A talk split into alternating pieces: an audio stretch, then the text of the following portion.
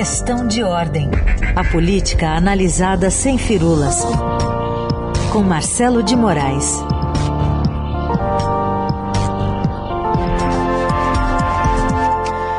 Fala Marcelo, tudo bem? Bom dia. Bom dia, Carolina. Bom dia, Raíssa. Bom dia para todo mundo. Primeiro de abril aí, mas não é mentira, estamos aqui. Estamos aqui. pois é, estamos firmes e fortes.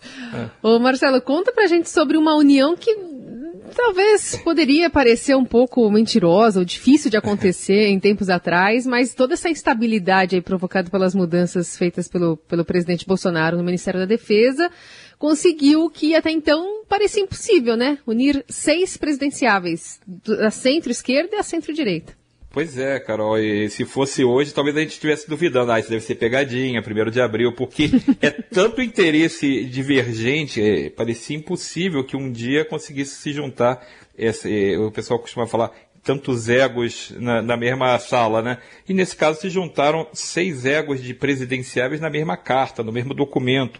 É o Manifesto pela Consciência Democrática, que foi assinado por seis presidenciáveis. Então, e aliás tiveram a preocupação de colocar a assinatura em ordem alfabética. Já aí a gente já sente como é que o ego funciona né, nessa turma, né? Porque se botar um na frente do outro não tiver um critério, o, alguém pode chiar. Então tá lá algumas surpresas. Ciro Gomes está assinando esse manifesto. Ciro Gomes nunca tinha feito esse gesto próximo do centro. É, aí tem também, logo depois, Eduardo Leite, governador do Rio Grande do Sul, João Amoedo, que também vai se aproximando do grupo. João Amoedo também não estava ainda circulando com essa turma do centro em torno de uma candidatura. E vamos lembrar que esse documento não é isso, tá? A gente vai falar já já o que, que é o documento. Tem o João Dória, governador de São Paulo, Luciano Huck, que também não tinha descido do muro até agora para um movimento desse tipo. Falava-se que ele é candidato, ele deixava, uh, deixa no ar essa história que ele pode ser candidato, mas ele nunca tinha dado um passo é, mais concreto. Dessa vez ele está assinando esse documento também. E para fechar, Luiz Henrique Mandetta, o ex-ministro da Saúde, que é do DEM. Então o que é esse documento? Esse chama-se, como eu falei, Manifesto pela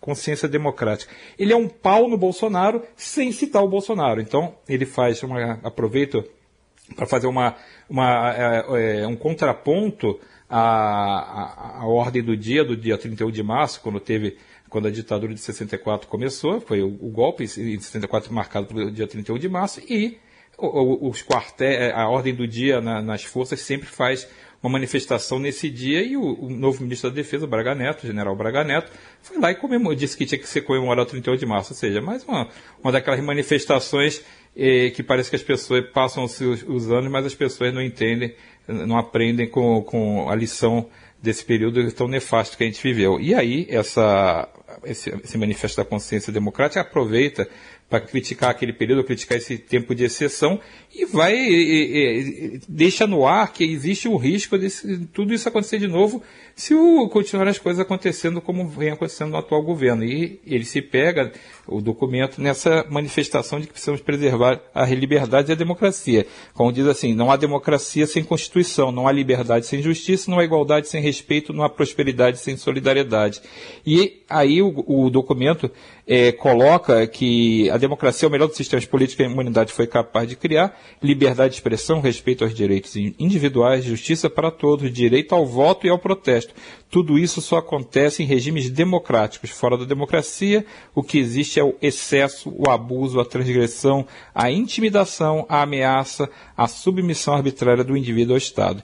E aí vem a, a paulada. Né? Exemplos não faltam para nos mostrar que o autorismo pode emergir das sombras, sempre que as sociedades se descuidam e silenciam na defesa dos valores democráticos homens e mulheres desse país que apreciam a liberdade, sejam civis ou militares, independentemente de filiação partidária, cor, religião, gênero e origem, devem estar unidos pela defesa da consciência democrática. Vamos defender o Brasil. Ou seja, é um recado claro. Enquanto o, o presidente Bolsonaro está sendo cada vez mais criticado, principalmente pela, é, pela crise militar, pela, pela, pela posição dele ainda bastante negacionista em vários pontos no combate à pandemia, vem um grupo que quer se opor a ele, que quer tirar uma candidatura de oposição claramente a ele e faz um manifesto desse porte no fim da noite do dia 31 de março, ou seja, uma resposta organizada, combinada e um gesto político muito forte em oposição ao presidente.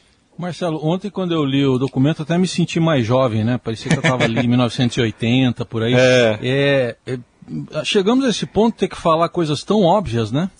Pois é, acho que é perfeita essa, essa observação, porque é, parece que é óbvio, mas tem gente que às vezes precisa ser relembrado do óbvio para cair a ficha, né? Cair a ficha, aliás, é uma coisa bem anos 80 também, né? Porque é. não existe mais ficha para cair. Para quem não sabe, para, para, os jovens que não conhecem cair a ficha, é, mais, é, porque o orelhão que a gente usava, não tinha celular, não existia nada disso, a gente ligava o telefone público, botava uma ficha de telefone e ela caía e a ligação funcionava. Então isso era cair a ficha. A gíria ficou, o orelhão foi embora.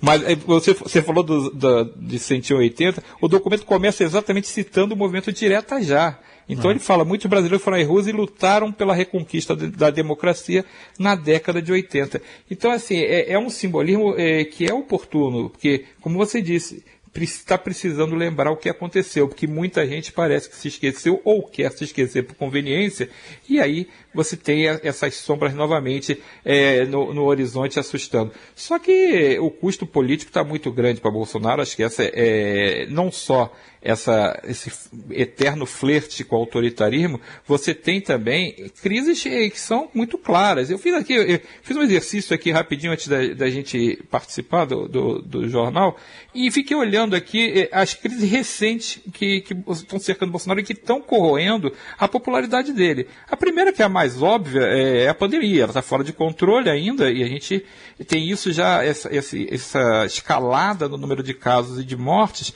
é, pelo menos menos um, uns três, quatro desde esse ano inteiro foi assim. Então a gente já tá, entrou em abril, já, ontem foram 3.950 mortes. Então essa pandemia fora de controle, é, casada com a vacinação mais lenta do que se imaginava, mas ainda não está no ritmo que se esperava, ela mantém isso, essa, esse problema é, sem, sem cessar. Aí você teve a crise com os governadores, o Bolsonaro tentando colocar a culpa, a conta da pandemia, na, na, espetando na conta dos governadores.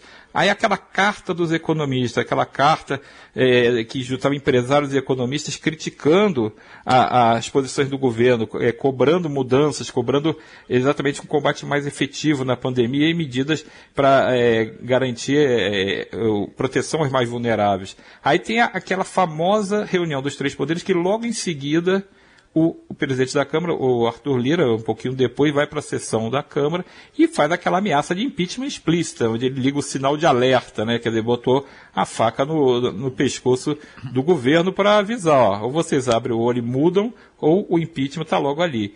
Aí em seguida você tem a demissão do Pazuello, aquela demissão que foi super complicada, que os candidatos que pareciam que ia ser ministro, depois é, a, a doutora Ludmilla acabou não sendo, aí virou depois o, o médico Marcelo Queiroga, num processo bastante desgastante ali também, e depois a, é, aquela mudança, aquelas seis mudanças ministeriais, inclusive com a crise muito barulhenta também da saída do chanceler Ernesto Araújo.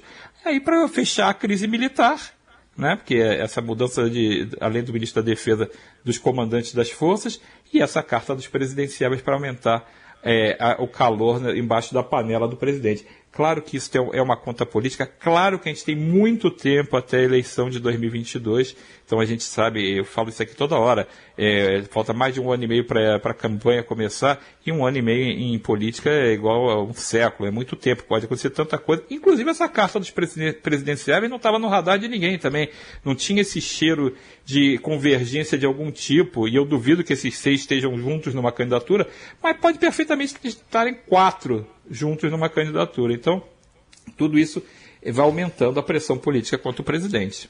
Marcelo, só colocando um pouquinho mais de lupa ainda sobre essa carta, o mais à esquerda ali que a gente vê é Ciro Gomes, né? A gente sim, não vê uma, um, o PT se colocando aqui nesse meio. E também queria que você falasse um pouquinho mais sobre o Luciano Huck. É, você também já tinha mencionado aqui que ele estava em cima do muro, né? A questão envolvendo a contratação da Globo e, e, e ele se partindo mesmo para a política que, que você me diz sobre esses dois personagens? Bom, primeiro é perfeita a sua lembrança de não ter o Lula. Lula não foi convidado a assinar o documento e é importante que isso é um gesto político. Na verdade, o grupo não considera Lula um aliado, considera Lula um adversário e provavelmente será um adversário desse grupo na eleição. Não há uma convergência, embora os dois grupos sejam contrários a Bolsonaro e façam oposição a ele. Esse grupo que assina a, o documento também faz oposição a Lula. Então não tinha o menor sentido colocá-lo nesse, nesse manifesto se esse manifesto tem essa cara política, embora ele não esteja explícito assim, olha gente, isso aqui é um manifesto de oposição ao Bolsonaro, olha gente, isso aqui é uma carta de intenções que ele está tentando assinar para ver se vai ser uma chapa para 2022, mas é isso que aconteceu, isso é uma carta de intenções, está se assinando tipo uma, uma primeira, uma, uma primeira deu-se um primeiro passo para tentar montar uma candidatura comum. E Lula não cabe nessa candidatura em comum, porque Lula é um adversário, porque ele está. Primeiro que ele tem outra visão de política, ele, é, ele e que não combina, até agora, tem sido muito clara a, a oposição que os seis que assinam o documento fazem a Lula, assim como fazem a Bolsonaro. Então, não cabe Lula. Ciro é uma novidade, uma novidade importante, porque, como você disse, Carol, ele é o único nome de centro-esquerda que tem nesse pacote.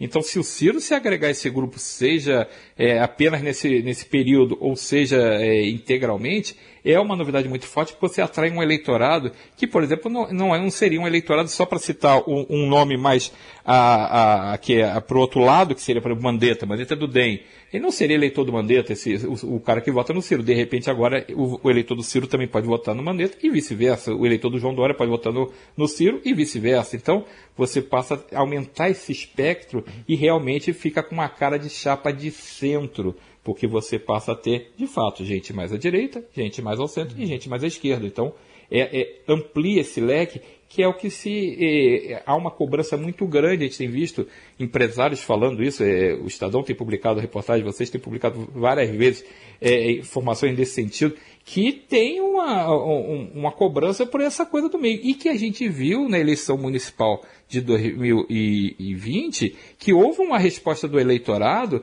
querendo um candidato com esse perfil. Os moderados saíram muito fortalecidos da eleição porque eles foram respaldados pelo voto. Os radicais, que eram apoiados tanto da direita, por Bolsonaro, quanto os candidatos mais à esquerda, o PT não fez uma capital na eleição municipal. Então, houve uma clara opção pelo centro, esse centro mais moderado. Agora, isso vai se reproduzir na candidatura presidencial? Até agora não tem nada, até agora você não tem um nome que, que desponte. E é importante também a gente lembrar, é, não só que não tem o Lula, mas também não tem Sérgio Moro nesse documento. Então a ausência do Sérgio Moro também é importante, porque Sérgio Moro, por mais que não pareça não estar tá, é, se interessando numa candidatura, ele também não está sendo incluído nesse manifesto e não está sendo incluído nesse rol de presidenciáveis. Ou seja, o grupo pode até querer o apoio dele, mas não quer incluir ele no samba. Muito bom. Muito bom. Análise do Marcelo de Moraes aqui no Jornal Dourado. Marcelo, obrigada, viu? Boa Páscoa. Até semana que vem. Valeu, boa Páscoa para todo mundo. Até semana Valeu. que vem. Um abraço.